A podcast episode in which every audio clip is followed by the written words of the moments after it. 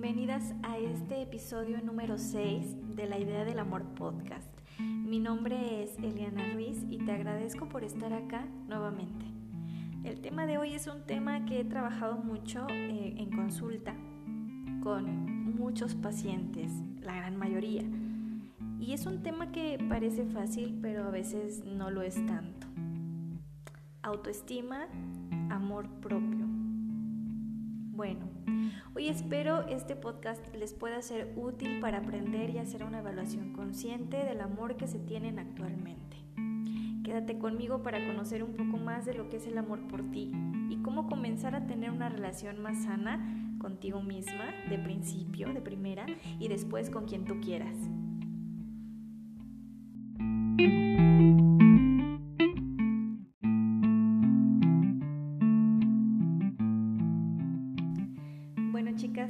Ahora sí comenzamos con este podcast.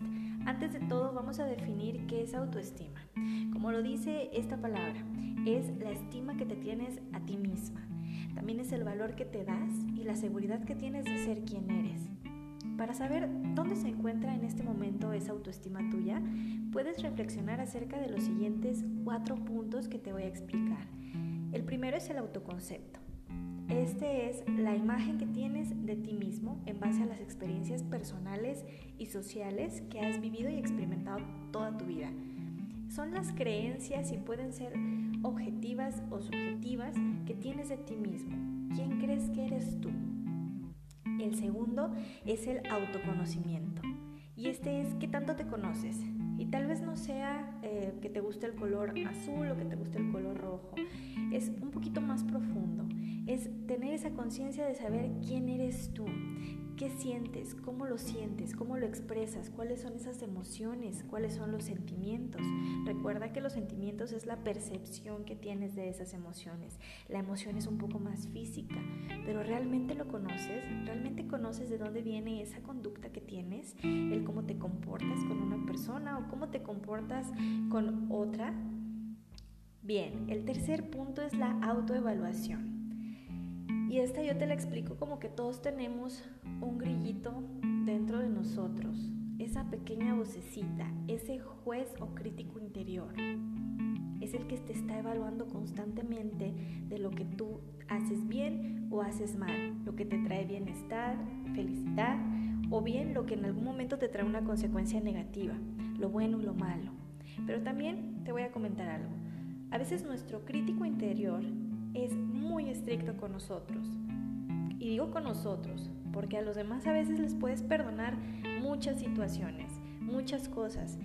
Pero cuando se trata de ti y de evaluar esto que tú haces en algún momento, si es algo muy difícil de procesar para ti, eres demasiado duro contigo misma. Entonces, reflexiona acerca de esto. Y el cuarto punto es la autoaceptación como lo dice, que tanto me acepto tal cual soy. Y no quiere decir que tú reconozcas, por ejemplo, cualidades positivas o cualidades negativas de tu personalidad, eh, de quién eres y digas, bueno, ok, me acepto con todos mis defectos y no los trabajo. No. ¿Por qué? Porque tiene que ver mucho con qué beneficios o qué consecuencias negativas te está dando algún, eh, alguna situación, algún defecto y qué tanto lo estás trabajando para repararlo. O bien, si te ha dado consecuencias negativas, ¿de qué manera lo puedes transformar o lo puedes utilizar a tu favor? A eso se refiere en, base también a esta autoaceptación. ¿Qué tanto me acepto y qué tanto estoy dispuesto a repararme? Bien, como te dije, no se trata de tener más virtudes que defectos, pues no es tan el bien y el mal sino que todo lo que eres te causa beneficios o consecuencias negativas y eres consciente de quién eres y sobre todo te aceptas tal cual eres. Ahí encuentras esa autoestima. En estos cuatro puntos que te he dejado saber, me gustaría que pudieras hacer esa evaluación y que realmente decidas si tienes algo que reparar o por lo menos que lo puedas identificar para que veas en qué nivel de autoestima te encuentras. También tiene mucho que ver con el merecimiento que tenemos. ¿Qué tanto mereces ser feliz, tener paz? ¿Cómo resuelves lo que se te presenta día a día? ¿Cuál es la forma más sana posible con la que, con la que tú te identificas para poder hacerlo? ¿Qué tanto derecho tienes de ser resiliente? cuál es esa capacidad. Probablemente me puedas responder que tienes todo el derecho del mundo y es la verdad, sí, pero ¿cuánto empeño y trabajo personal le pones a todo esto todos los días? Esto es como una relación, más bien es una relación, es la relación que tienes contigo misma. Entonces, si eres muy afecta con tu pareja y tú das el 100% de tu, en tu relación de pareja, ¿por qué no hacerlo contigo misma? Porque ahí nos cuesta un poquito de trabajo. Bueno, el número uno de una autoestima sana, pienso, es que te puedas conocer, que aprendas a conocerte. No solo conocer, como te dije, lo que te gusta o lo que no te gusta, sino que conozcas bien tus emociones y sentimientos. Esa percepción que tienes de tu vida, de tu historia, de tu discurso, de tu discurso interno. Hace un año yo hice un taller de autoestima y empoderamiento con un grupo de chicas y me recuerdo que les puse una frase en, el inicio de, los folders eh, con los que trabajamos y me encantó porque la pensé, la trabajé mucho y quise como, como simplificar el concepto de esta autoestima, algo que las impulsara. Entonces se les voy a compartir. Dice así, la versión que te cuentas de ti misma es tu llave o tu candado ante el éxito de la vida. Y lo mejor de esto es que es completamente tu decisión. Ok, ¿a qué me refiero con esto? Que tiene mucho que ver el cómo tú te cuentas todas las experiencias que has vivido. ¿De qué manera te lo estás contando? porque realmente esa es la realidad que te estás manejando. Y tiene mucho que ver con la autoestima porque o te motivas a continuar y te motivas a crecer personalmente o de plano no le sigues porque, porque tienes una percepción de tu vida eh, basada en, el fracaso o en la catástrofe. Entonces, lo, último de esta frase de que es completamente tu decisión también es así. Y no basta solamente con decir sí, sí quiero, sino que realmente le pongas acción. Ahora bien, ¿cómo puedes comenzar a evaluar si tienes actualmente esta autoestima fuerte, resiliente, merecedora de esta estabilidad emocional? Te voy a dejar unos pequeños ejemplos. Puedes ir eh, palomeando eh, mentalmente si te identificas. Y si te identificas con alguno de estos, es probable que necesites trabajarlo, eh, ya sea con apoyo de algún profesional o bien con tus propios recursos para que puedas darle una identificación y una reparación. Mira, te explico. El primero es la desconfianza excesiva. ¿Qué quiere decir? Que pienso que todos me quieren hacer daño, todos están contra mí, todo me lo tomo muy personal. Está bien que todos somos protagonistas de nuestra propia historia, pero a veces lo hacemos demasiado eh, grande y realmente nos influye bastante. Entonces, ese es el punto donde a veces también la autoestima se nos va a pique. El segundo es la vergüenza o la nulificación hacia ti mismo. ¿Qué quiere decir? Que te da vergüenza ser quien eres. Que solito te, te dices comentarios despectiva, eh, en algún momento también te lastimas con esta parte de, que te miras en el espejo y no hay una aceptación o te dices cosas feas, te rechazas. Y esto tiene también que ver con una de las heridas de la infancia. Bueno, varios de estos puntos te voy a ir diciendo más o menos. Eh, como qué herida sería para que la puedas ir identificando. Las heridas de la infancia, si desean saber un poquito más de esto, en el episodio número 5 del podcast de la idea del amor eh, se encuentran estas heridas para que también puedan identificarlas y conocerlas y entenderlo un poquito mejor. Bueno, el, tercer punto es el temor a la relación contigo misma. Ok, em, no tenemos esa habilidad o no hay como que esa habilidad para convivir con otros, pero también tenemos mucha falta de habilidad para convivir con nosotros mismos. Nos da mucho miedo estar solas. Eh, la soledad se ve como algo que, que nos causa a veces terror. También existe la desconfianza a otros y hace que también tú te alejes por ese temor a convivir. Entonces es como esta incongruencia de las dos pero tiene mucho que ver con la herida, con la herida, perdón, con la relación que tienes contigo misma. Y bueno, claro, también con la herida. Bien, el punto número cuatro, la carencia de estabilidad emocional. Son los miedos irreales, la ansiedad, depresión, tristeza, rencor excesivo que pueden generar trastornos ya psicosomáticos.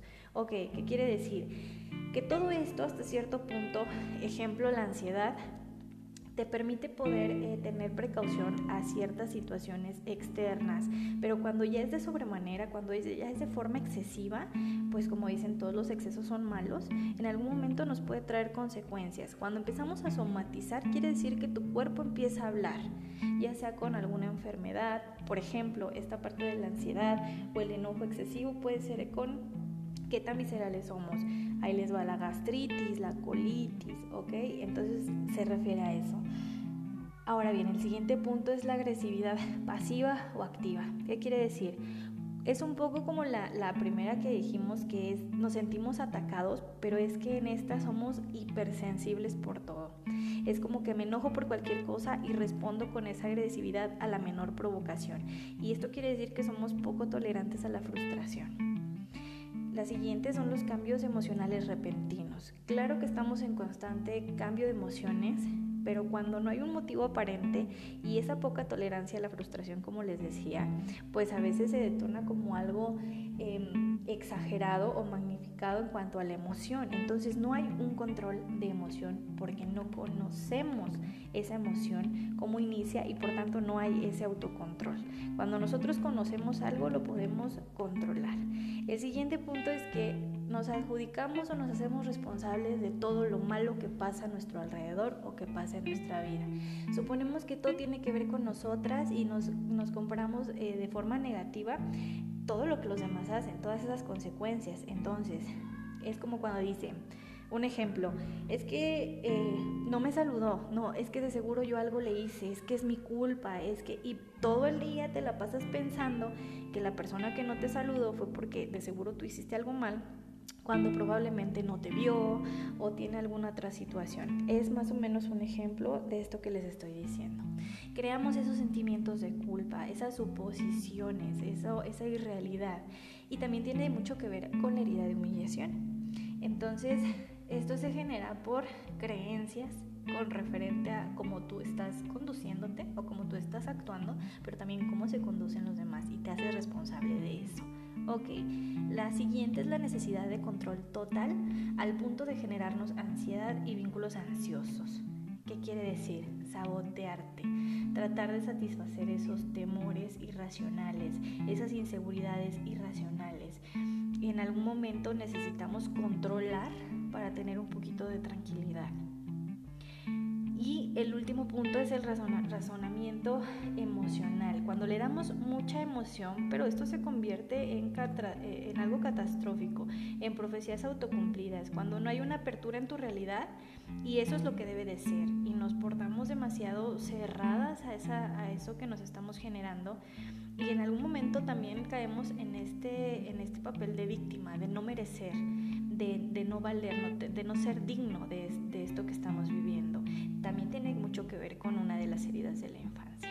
Entonces, Ojo chicas, si en algún momento ustedes han presentado este tipo de conductas, es porque necesitan trabajar un poquito más la parte de, de, la compasión y de la estima que se tienen a ustedes mismas. De verdad, no sean tan duras con ustedes, aprendan a conocerse. Em, la autoestima eh, es aprendida en algún momento por alguna figura, ya sea paterna o materna se aprende dentro del núcleo familiar la autoestima. Entonces también ustedes pueden identificar de quién son ese reflejo. Cuando digo papá o mamá no quiere decir que sea forzosamente papá o mamá, sino esas figuras materna o paterna que ustedes tienen. Y esto les da los recursos que ya tienen adquiridos para afrontarse a las situaciones día a día.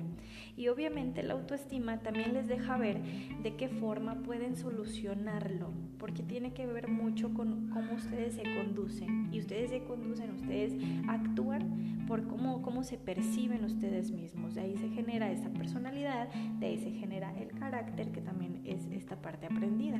Entonces, ya para concluir, ¿qué hacemos para comenzar a sanar? Después de identificar los puntos anteriores, los cuatro puntos que, les mencioné al principio, primero tenemos que tener conciencia y claridad de esos cuatro puntos que tocamos eh, al principio, para que tú puedas saber en dónde te encuentras, quién eres, cuál es ese punto de partida. Ojo con esto, una cosa es identidad, y otra cosa es autoconcepto. La identidad es algo que, que, te puedes definir de forma más objetiva y parte de algún grupo social. Pero que también te define y te vuelve único. Y el autoconcepto son esas creencias que tienes de ti mismo, de quién eres. ¿Ok? Entonces, dos, no debes de limitarte ni cerrarte el apoyo que puedes recibir. Esto puede ser de forma profesional, o sea, con algún psicoterapeuta, pero también con, con algunos apoyos o recursos que puedas, que puedas encontrar eh, ahorita en redes sociales hay mucho apoyo en ese sentido, pero que te haga sentir bien contigo misma, que te sientas tranquila, que sientes que te están apoyando y que estás teniendo crecimiento personal, ¿ok? Entonces tienes que tener la disposición de abrirte, de abrirte para poder actuar.